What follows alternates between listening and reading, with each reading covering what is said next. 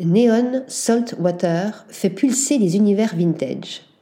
L'artiste et designer Abigail Dougherty, alias Neon Saltwater, crée des intérieurs numériques et des installations réelles, saturées de couleurs et de néons, qui font vibrer la nostalgie des années 1980 et 1990.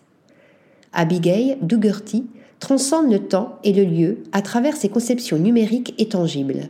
Cette artiste émergente de 33 ans, originaire de Seattle, est fascinée depuis toujours par les couleurs et les espaces intérieurs. Enfant, j'étais obsédée par les crayons, puis plus tard par la peinture à l'huile. Et j'ai toujours aimé les chambres, je réorganisais mes meubles toute seule, j'adorais la sensation de changer d'espace. C'est plus qu'une simple forme d'expression fonctionnelle ou esthétique.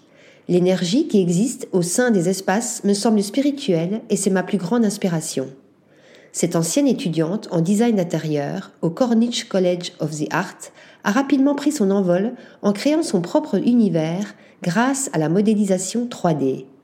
Son travail puise dans la photographie argentique, les décors de cinéma, les vidéoclips, la mode, les typos vintage, les néons, les couvertures de romans d'horreur cultes, les magazines, catalogues et autres publicités des années 1970, 1980 et 1990. Elle transforme ainsi les lieux ordinaires et familiers en des environnements de rêve dans des jeux de couleurs, de lumière et d'ambiance qui structurent des espaces scéniques oniriques du virtuel au réel. Tout invite ainsi à la nostalgie, avec émotion, tendresse, énergie et imagination.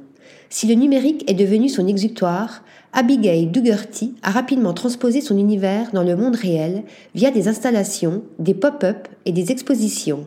Mystery Cruise 1990 est l'une de ses créations récentes, Just Kid a convié la trentenaire, fin 2022, à rafraîchir une station-service des années 1930 à Las Vegas pour Life is Beautiful.